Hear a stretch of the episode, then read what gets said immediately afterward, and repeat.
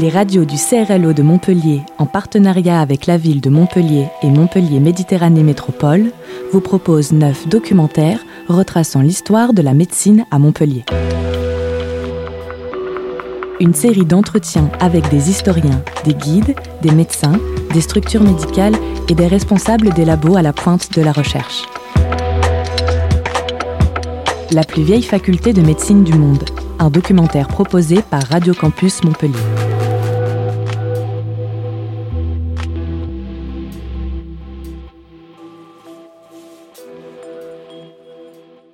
La faculté de médecine de Montpellier, créée en 1220, est la plus ancienne faculté de médecine en activité du monde.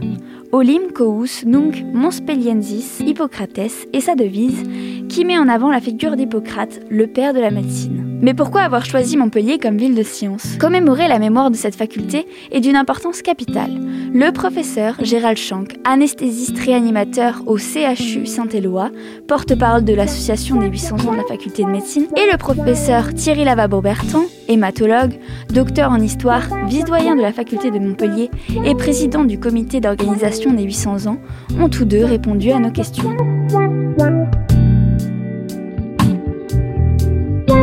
La faculté de médecine à Montpellier, la plus vieille fac du monde, Olim cous nunc monspeliensis Hippocrates, un magazine proposé et réalisé par Tom Martinez et Océane Roy. Le choix de la ville de Montpellier. Quel autre grand lieu de l'apprentissage de la médecine dans le monde en 1220 Lorsque euh, le cardinal Conrad donc, signe les statuts, c'est qu'il y a déjà à Montpellier une collectivité médicale, une communauté médicale de maîtres et d'étudiants euh, qui est déjà euh, extrêmement développée. Euh, notamment un certain nombre de maîtres qui ont été formés à Salerne, également à proximité pas mal de médecins juifs. Qui, circulent un peu tout autour du, du pourtour méditerranéen et qui véhiculent notamment la médecine telle qu'elle se pratique dans le monde arabe et qui aident à la traduction aussi des ouvrages de l'arabe en latin. Et, tout ceci donc fait qu'à Montpellier, en 1220, il y a une communauté importante, et une communauté d'ailleurs qui s'était déjà vue reconnaître une certaine liberté par l'édit du seigneur de Montpellier, Guillaume VIII, en 1180, donc 40 ans avant, qui avait euh, décrété qu'il euh, laissait total, et qu'il laisserait à l'avenir totalement libre l'enseignement et la pratique de la médecine. Autrement dit, on a un certain glissement qui se fait entre 1180 et 1220. C'est-à-dire qu'en 1180, c'est tout le monde peut venir étudié à Montpellier. Et en fait, Guillaume VIII avait pris euh, cet édit justement pour attirer les médecins à Montpellier et faire qu'il y ait le maximum de gens qui viennent. Et en 1220, on est sur quelque chose qui est euh, une perspective différente, c'est-à-dire que l'Église dit je délivre le diplôme et je le reconnais, et ce diplôme est une garantie euh, d'une compétence, d'un cursus, etc. Donc on est sur un concept moderne, en quelque sorte, d'université outre le fait qu'à Montpellier, il y avait une communauté médicale importante, un des éléments de choix importants, c'est qu'il ne faut pas oublier que le cardinal Conrad, il est, euh, en Languedoc pour combattre le catharisme. Et qu'à cette époque, euh, finalement, euh, Montpellier se retrouve un peu au centre de, la bascule de, l'Occident. C'est-à-dire que on sent bien que tout ce qui est la partie orientale de la Méditerranée n'est pas, sûr du tout et va basculer, ce qui va se passer dans les, euh, dans les décennies qui suivent. Que par contre l'Espagne euh, a bien démarré la Reconquista, donc euh, finalement la poussée des, des, royaumes chrétiens en Espagne est importante. Et Montpellier se retrouve donc dans le diocèse de Maguelone, une terre qui finalement est toujours restée proche et fidèle du Saint-Siège, du pape. Et, donc le pape y voit un peu une sorte de tête de pont euh, dans une région qui est un peu au carrefour des, des, nations qui sont en, train de se constituer, entre la France, l'Aragon, euh, le, les États qui dépendent du Saint-Empire, qui ne sont pas très loin, qui sont de l'autre côté du Rhône. Donc finalement, un peu dans, un, dans une zone euh, qui a toujours été fidèle au pape et qui est finalement, même s'il y a beaucoup de bouleversements politiques à l'époque, qui est on pourrait dire, moins anarchique que l'est l'Italie. Il ne faut pas oublier que quelques années plus tard, au début du XIVe siècle, eh les, papes vont venir s'installer à Avignon, certes, parce que euh, la puissance du roi de France les, y pousse, mais aussi parce que l'état politique de l'Italie est tel qu'ils ne peuvent plus résider à Rome. Montpellier, c'est une ville nouvelle beaucoup plus nouvelle que Nîmes, que Béziers, que Lodève. C'est une ville qui est créée en l'an 1000 et qui va surfer sur cette révolution ensuite du long XIIe siècle et qui va euh, donc se développer à vitesse extrêmement accélérée. Peut-être déjà parce qu'elle est nouvelle, toute nouvelle et qu'elle euh, a tout euh, pour se construire bénéficiant de cette révolution euh, sociétale. Elle est idéalement située en plus. Hein. Euh, donc une, position géographique euh, idéale dans un contexte de révolution sociétale idéale. Il n'y a pas que ça hein, qui explique le fait que Montpellier va se développer. Ça, c'est le, le, point le plus évident, la situation historique, la situation géographique. il y a deux autres points très importants. C'est un, le fait que Montpellier est entouré d'une garrigue aux senteurs fabuleuses. Et ça, les écrits des, voyageurs de l'époque qui traversent l'Europe, quand ils arrivent à Montpellier, ils disent Oh là là, c'est quoi ce, cette végétation? C'est aride, c'est sec, c'est pas beau, c'est par rapport à nos forêts humides d'Allemagne, de, Suisse, etc. Mais qu'est-ce que ça sent bon? Eh bien, cet écosystème fabuleux va être à l'origine de, toutes les plantes médicinales, mais aussi des parfums. Et Montpellier sera la ville de la pharmacie, mais aussi de la parfumerie.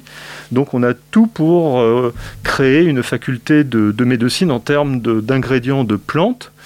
Et le deuxième élément euh, qui est important à Montpellier, qui se distingue des autres villes, ça va être les seigneurs de Montpellier, les Guillem, qui sont des seigneurs euh, très éduqués et qui auront une vision pour la ville qui est d'accepter que tout le monde s'y installe et partage les connaissances. Donc on aura les ingrédients pour faire des plantes et les connaissances pour euh, développer la médecine. L'évolution des bâtiments, 800 années de changement. Alors le bâtiment, il y a une, la principale modification, enfin il y a deux grandes modifications qui se font. C'est-à-dire qu'au départ, c'est un bâtiment qui était un palais épiscopal, donc il n'était pas un lieu d'enseignement, donc il manquait notamment un amphithéâtre. Et l'amphithéâtre d'anatomie sera bâti grâce aux libéralités de Chaptal. Chaptal, le chimiste Chaptal, qui était lui aussi un lozérien, avait fait ses études à Montpellier au XVIIIe et ses études de médecine. Il était ensuite devenu chimiste, il avait fait des, usines de chimie, euh, notamment dans le quartier Chaptal d'aujourd'hui, hein, notamment l'usine de la paille. Et il était devenu, en 1800, euh, ministre de l'Intérieur euh, ministre de l'Intérieur, ça correspond aujourd'hui à ministre de l'Intérieur, ministre de l'Éducation nationale et ministre de la Santé. Donc c'était quand même un, gros ministère. Et il va rester très attaché à Montpellier. Et il va donner des fonds, notamment pour bâtir euh, cet, amphithéâtre d'anatomie, également pour bâtir l'orangerie du Jardin des Plantes, hein, qui date de la même époque et qui a le même architecte, euh, qui, sera donc bâti à ce moment-là. Donc ça, c'est la première grande modification architecturale, ce, théâtre anatomicum, comme nous disons, cet amphithéâtre d'anatomie, euh, qui, est un très beau bâtiment. Et puis l'autre point, c'est l'extension vers le boulevard Henri IV. En effet, euh, toute cette zone-là était autrefois occupée euh, par la commune clôture, donc par, le, par les remparts de Montpellier, si vous voulez. Et lorsqu'on abat les remparts, ça dégage évidemment une place importante. Et cette place, permet de bâtir tout, euh, tout, le corps de bâtiment qui se trouve sur le boulevard Henri IV, que l'on raccorde à l'ancien bâtiment et avec, on voit très bien que architecturalement, c'est pas tout à fait la même chose. Donc toute la façade de la faculté de médecine sur le boulevard Henri IV euh, date en fait du milieu du 19e siècle. Et dans ce bâtiment, on va pouvoir loger notamment le musée d'anatomie. Une devise emblématique, visible dans la salle des actes du bâtiment historique, au-dessus du buste d'Hippocrate, l'importance de cette figure historique. Voilà, alors ça c'est la devise qu'effectivement l'école se donne en 1795, donc juste au sortir de la Révolution. Euh, Olympus nunc Montpelliensis Hippocrates, ça veut dire Hippocrate était autrefois de Cos, il est maintenant de Montpellier. Cos c'est la ville euh, où est né euh, Hippocrate, fait c'est une île qui est juste au, regard des côtes turques actuellement. Euh, et, donc c'est de dire, Hippocrate donc était autrefois de Cos, mais aujourd'hui, toute la pensée d'Hippocrate, toute l'importance d'Hippocrate, toute la, façon de concevoir la médecine qu'avait Hippocrate, c'est Montpellier qui l'incarne. Alors c'est évidemment très orgueilleux comme devise, euh, mais ça veut dire finalement Montpellier est maintenant le centre mondial de la médecine.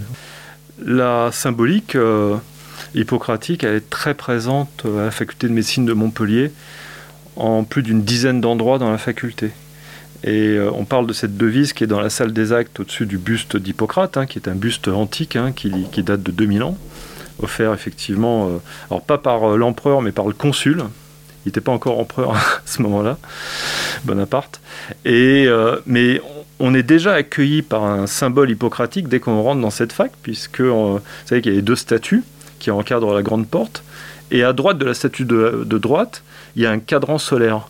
Et il y a quelque chose d'écrit sur ce cadran solaire, c'est Technémacré, c'est-à-dire l'art est long, qui est le premier aphorisme d'Hippocrate. Euh, on a également le, caducée, on a des caducées partout qui sont des bâtons euh, d'Asclépios.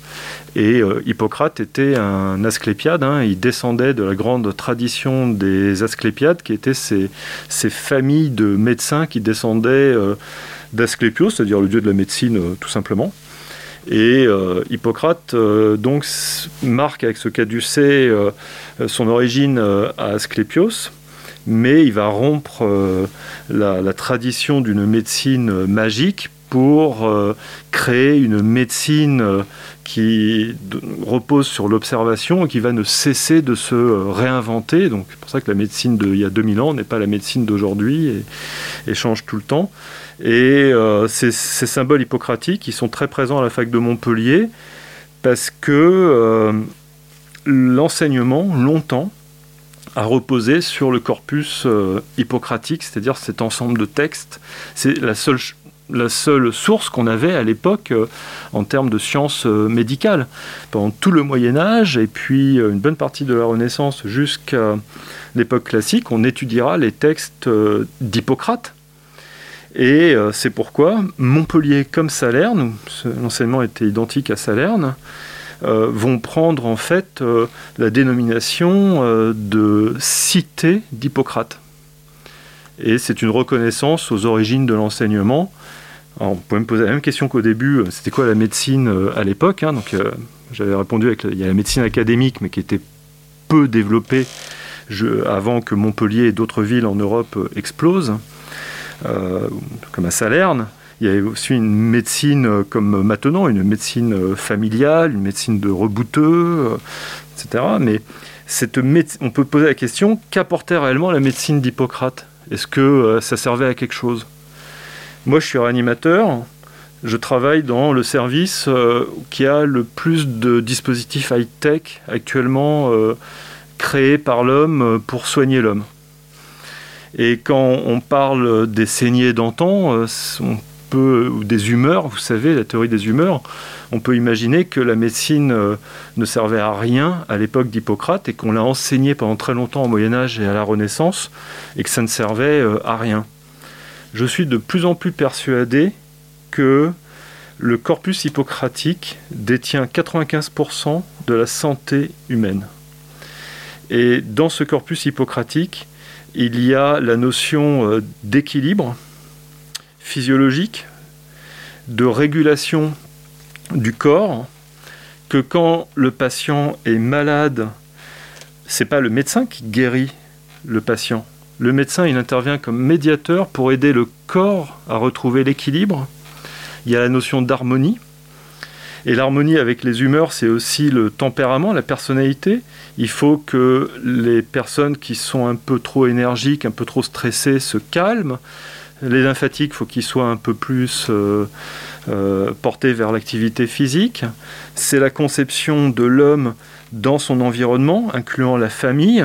Et euh, Hippocrate va suggérer de parler avec la famille parce que la famille peut nous aider à faire un diagnostic, mais aussi à s'occuper du patient. Et ensuite, Hippocrate, il dit, vous sortez dehors, il vous regardez l'environnement parce que le patient, il dort, il vit dans une maison qui est entouré d'un environnement, et cet environnement peut aussi expliquer la cause de sa maladie. Donc c'est l'homme dans son milieu, incluant la famille, mais aussi l'environnement. Donc c'est presque les prémices de, du concept actuel de One Health. Donc ça va très loin, et puis bien entendu, il y a toute la déontologie, l'éthique, dire la vérité euh, au patient, ne pas lui dire que euh, on va le guérir alors qu'il n'a pas de chance, le secret médical, on terrasse qu'on a vu euh, à l'intérieur des chaumières, etc.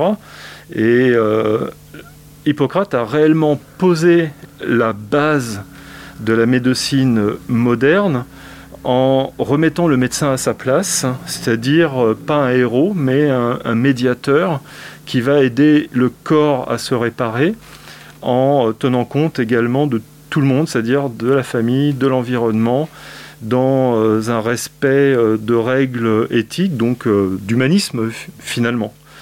Donc c'est majeur finalement, Hippocrate.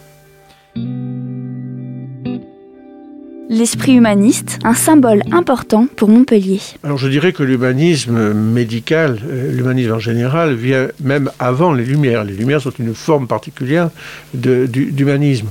Euh, ce, qui caractérise assez vite euh, l'école de Montpellier, du point de vue médical, c'est la conception extrêmement large qu'elle se fait de la médecine.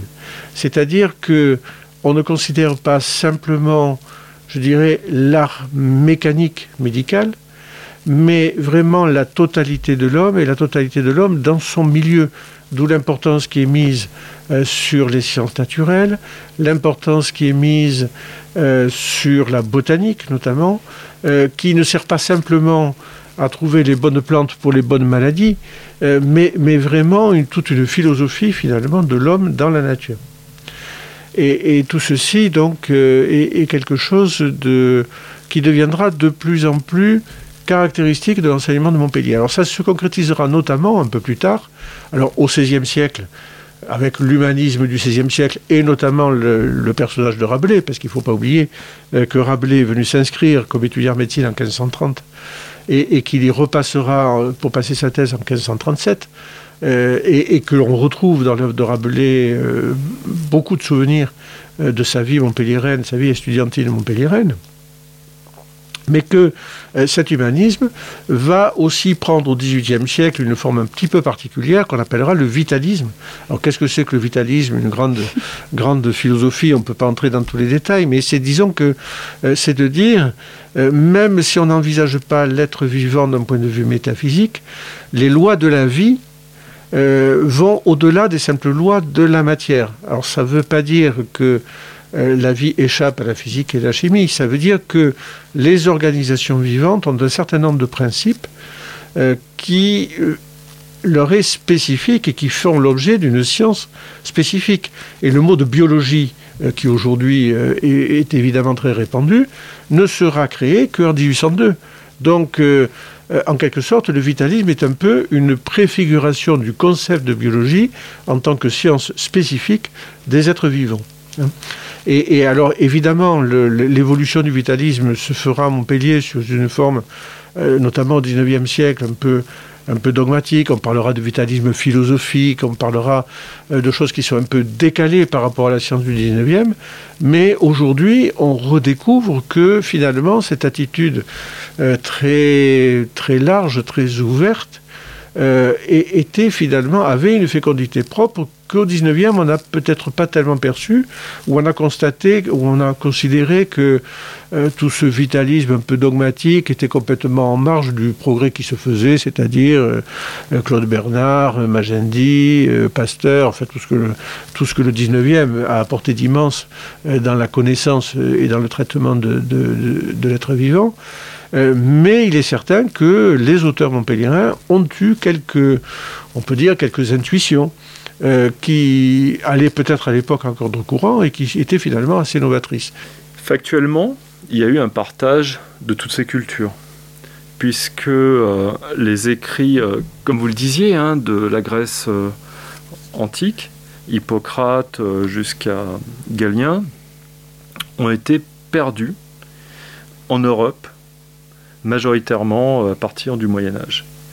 Et ces écrits en grec ancien ont été sauvegardés après traduction dans une langue qui est, euh, il y a eu plusieurs traductions. Hein. D'abord euh, le, syriaque est un dialecte araméen, la langue du Christ, puis ensuite en perse, en arabe et euh, en hébreu. Et c'est ensuite que ça a été traduit en latin on n'a euh, que rarement eu des traductions directes du grec au latin. On a eu euh, des traductions par de multiples euh, langages. Et donc forcément, À partir du moment où on a eu des textes traduits en latin à Montpellier au Moyen Âge, on a eu un brassage de toutes les autres cultures qui ont permis la sauvegarde, mais aussi l'update des textes initiaux, puisque les Arabes, les Perses, ont fait des observations, ont annoté, ont commenté les écrits euh, originaux et ont amélioré la science euh, médicale. Bien entendu aussi, il y a eu beaucoup de juifs en Languedoc, il y a eu aussi, bien entendu, des chrétiens, et il y a eu des liens entre eux, notamment à la fin du XIIIe siècle, où euh, des juifs ont traduit euh, avec euh, des chrétiens des textes arabes, hein, en faisant arabe, hébreu, hébreu, occitan, occitan, latin exactement. Donc des traductions dites à quatre mains. Il y a eu des échanges fondamentaux. Bien sûr, il y a le Migvé aussi avec le quartier de la Barallerie à Montpellier, qui montre la présence très ancienne des Juifs à Montpellier et le mikvé qui est un bain euh, rituel et qui dit bain rituel dit euh, également euh, hygiène du corps. Donc il y a eu un brassage de ces cultures de manière factuelle. Est-ce que ça s'est fait de manière pacifique? Oui, parce qu'il y a eu un travail entre juifs et chrétiens qui lui aussi est factuel. Est-ce que euh, politiquement c'était euh, un humanisme affiché, revendiqué? Je ne crois pas qu'on ait des écrits euh, qui puissent l'affirmer, à part c'était dit du seigneur Guillaume qui en 1181 disait que quiconque, quelle que soit son origine, pouvait tenir une école de médecine. C'était quand même une déclaration d'ouverture d'esprit et de tolérance manifeste. Célébrer les 800 ans de la faculté de médecine, quelle importance de commémorer la mémoire. On fête les 800 ans et euh, en retravaillant cette histoire-là, en mettant tout sur la table avec des experts euh, universitaires, des historiens euh, spécialistes de l'histoire des universités, on veut surtout pas dire on est la plus ancienne université de médecine du monde, c'est euh, youpi, c'est une médaille, etc. C'est pas ça l'intérêt. On serait euh, la deuxième, la troisième, la quatrième. Que ce serait intéressant de savoir euh, également pourquoi et, dans quel contexte. Mais ce qui est intéressant, c'est de mettre en rapport Salerne et Montpellier, puisque Montpellier n'aurait pas pu se faire sans Salerne, mais que Salerne n'avait pas les statuts universitaires quand Montpellier l'a eu, Montpellier a eu les statuts universitaires pour des raisons géopolitiques qu'on peut développer euh, par ailleurs. Mais ce qui est intéressant, c'est que d'avoir organisé avec l'appui officiel du pape une université avec des statuts euh, très euh, stricts et solides qui permettent le fonctionnement de cette communauté d'étudiants et d'enseignants, forte tête dans chaque communauté. Et oh là, on a un ensemble de lois qui évitent euh, les, conflits et qui donnent un cadre juridique à la résolution des conflits. Ça a permis euh, la pérennité de cet enseignement de la médecine universitaire officielle à Montpellier pendant 800 ans. Salerne n'a pas eu ces statuts-là, ça pourrait être une raison de son déclin ultérieur. Alors pourquoi les fêter? Ben Parce que je pense que c'est quand même quelque chose d'assez unique. Et donc, euh, déjà en soi, ça méritait de l'être. Et surtout qu'au cours du temps, euh, au cours des âges, la faculté de médecine de Montpellier a une place importante dans l'évolution générale de, de, la médecine. Mais euh, ce qu'il faudrait justement éviter, c'est de dire, bon voilà, il y a le passé prestigieux, puis maintenant, on, ben, on vit au jour le jour sur les acquis d'aujourd'hui. Or, pas du tout. Euh, je pense qu'il y, a vraiment une, symbiose et une synergie qui se fait tout au long de l'histoire. Pourquoi est-ce que Montpellier est connu jusque euh, dans le monde entier? Euh, Montpellier est associé à l'idée de médecine. Donc, cette idée-là favorise indiscutablement l'essor les implantations d'équipes et, et, finalement le caractère logique d'un développement euh, scientifique médical avec les moyens, un investissement avec les moyens d'aujourd'hui. Et puis évidemment, euh, il y a eu euh, et il y a actuellement sur Montpellier donc, des équipes de grande valeur, reconnues, etc., mais qui poursuivent finalement une histoire qui, à chaque époque, a été non pas une célébration du passé, mais l'intégration de ce passé dans la science et la médecine de ce moment-là. Et, donc, euh, on, peut considérer que que, l'histoire se, se, maintient. C'est-à-dire qu'en fait, l'histoire est pour nous un atout, mais aussi c'est un moyen de dynamiser l'avenir. Et le dernier point que je voulais souligner, c'est qu'on a beaucoup parlé d'humanisme médical. Eh bien, nous arrivons à une époque où la vision que l'on a de la médecine, c'est à la fois une exigence de très haute technicité, de compétences, etc. Et il n'est pas question, bien entendu, de le minimiser. Et Montpellier, il prend toute sa place à travers un certain nombre de réalisations. On n'a pas trop le temps de, s'étendre sur toutes les spécialités qui sont vraiment en pointe. Mais bon, on, est tout à fait dans la course. Et puis, d'un autre côté, quand on dit humanisme médical, c'est-à-dire c'est un regard porté sur la médecine qui insiste sur la dimension globale de l'homme. Et, on sait très bien que nos contemporains demandent à la médecine à la fois d'être hyper performante, mais aussi de prendre en charge toute l'humanité, toute la globalité du soin, le care, comme on dit aujourd'hui, mais bien au-delà, hein, une certaine vision, euh, une certaine vision de l'homme. Et, je pense que ça aussi, ça fait partie de la tradition montpelliéraine, qui est une incitation à poursuivre sur l'avenir. Qui dit commémoration disait aussi euh, fête. L'idée était de prendre du plaisir à se rappeler euh, notre histoire et en faire bénéficier le, grand public. Il y a eu une commémoration euh, le 17 août 2020, précisément le, jour dit, pour fêter euh, réellement les 800 ans. On a réfléchi si on faisait une cérémonie ou pas. On a décidé d'en faire une avec euh, des règles de distanciation, de port de masque, de solution hydroalcoolique qui étaient des règles drastiques, car on souhaitait euh, montrer l'exemple, nous, médecins, que la vie était possible euh, en respectant un certain nombre de gestes barrières. On a fait cette cérémonie à l'air libre, dans la grande cour d'honneur de la faculté, entouré de bâtiments qui provoquent un brassage d'air monstrueux, donc c'était parfaitement aéré. Et on trouvait le contraste assez saisissant entre ces robes universitaires euh, d'aspect euh, très ancien, les lieux, hein, puisque la fac de médecine euh, est dans ce, bâtiment qui est l'ancien évêché. On avait parlé un petit peu des, bâtiments, on a récupéré l'ancien évêché après la Révolution, mais ce sont des bâtiments qui ont été construits au XIVe siècle. Et le contraste avec le port du masque, était pour nous euh, un exemple euh, à montrer qu'il euh, fallait continuer à vivre et à porter le masque et à respecter toutes ces mesures barrières.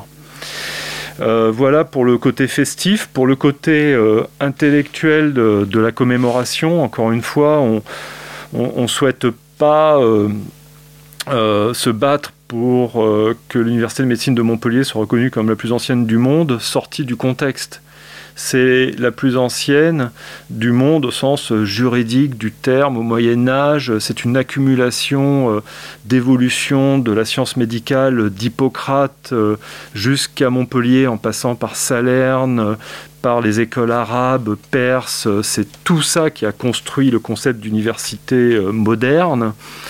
Et c'est important de le rappeler aujourd'hui, encore plus aujourd'hui, parce qu'on avait fait euh, ces 800 ans, on les avait imaginés euh, depuis trois ans sous l'angle de l'humanisme et de ce qu'était la connaissance euh, universitaire. Et on a tous été profondément troublés par la crise intellectuelle, scientifique, universitaire qui a pu transparaître à travers les différents plateaux radio et télé où euh, certains experts euh, ont monopolisé l'attention euh, et où beaucoup de choses ont été déclarées dans tous les sens. Et ça nous a rappelé tout simplement cet édit de Guillaume hein, de 1181 qui disait que tout le monde pouvait ouvrir une école de médecine et raconter ce qu'il voulait.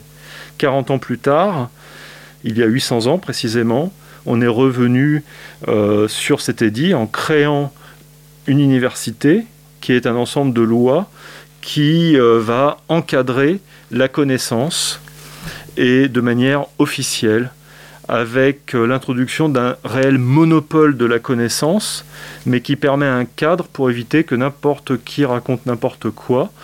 Et une connaissance est validée si on l'a discutée en détail à plusieurs, et c'est pas un seul individu qui dit euh, c'est comme ça et pas autrement. Il faut que ce, tout soit pesé, nuancé.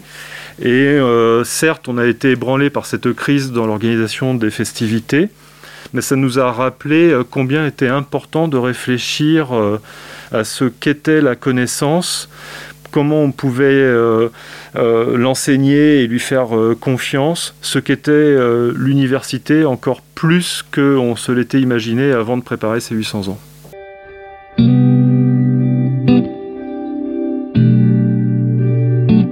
La médecine à Montpellier, ce sont des siècles d'histoire que la ville de Montpellier a tenu à célébrer à l'occasion des 800 ans de sa faculté, la plus ancienne du monde, encore en activité. Nous espérons vous avoir donné envie d'en savoir plus sur cette histoire, qui fait la fierté de notre ville. Un grand merci à nos intervenants, le professeur Gérald Schank et le professeur Thierry Lavabre-Bertrand.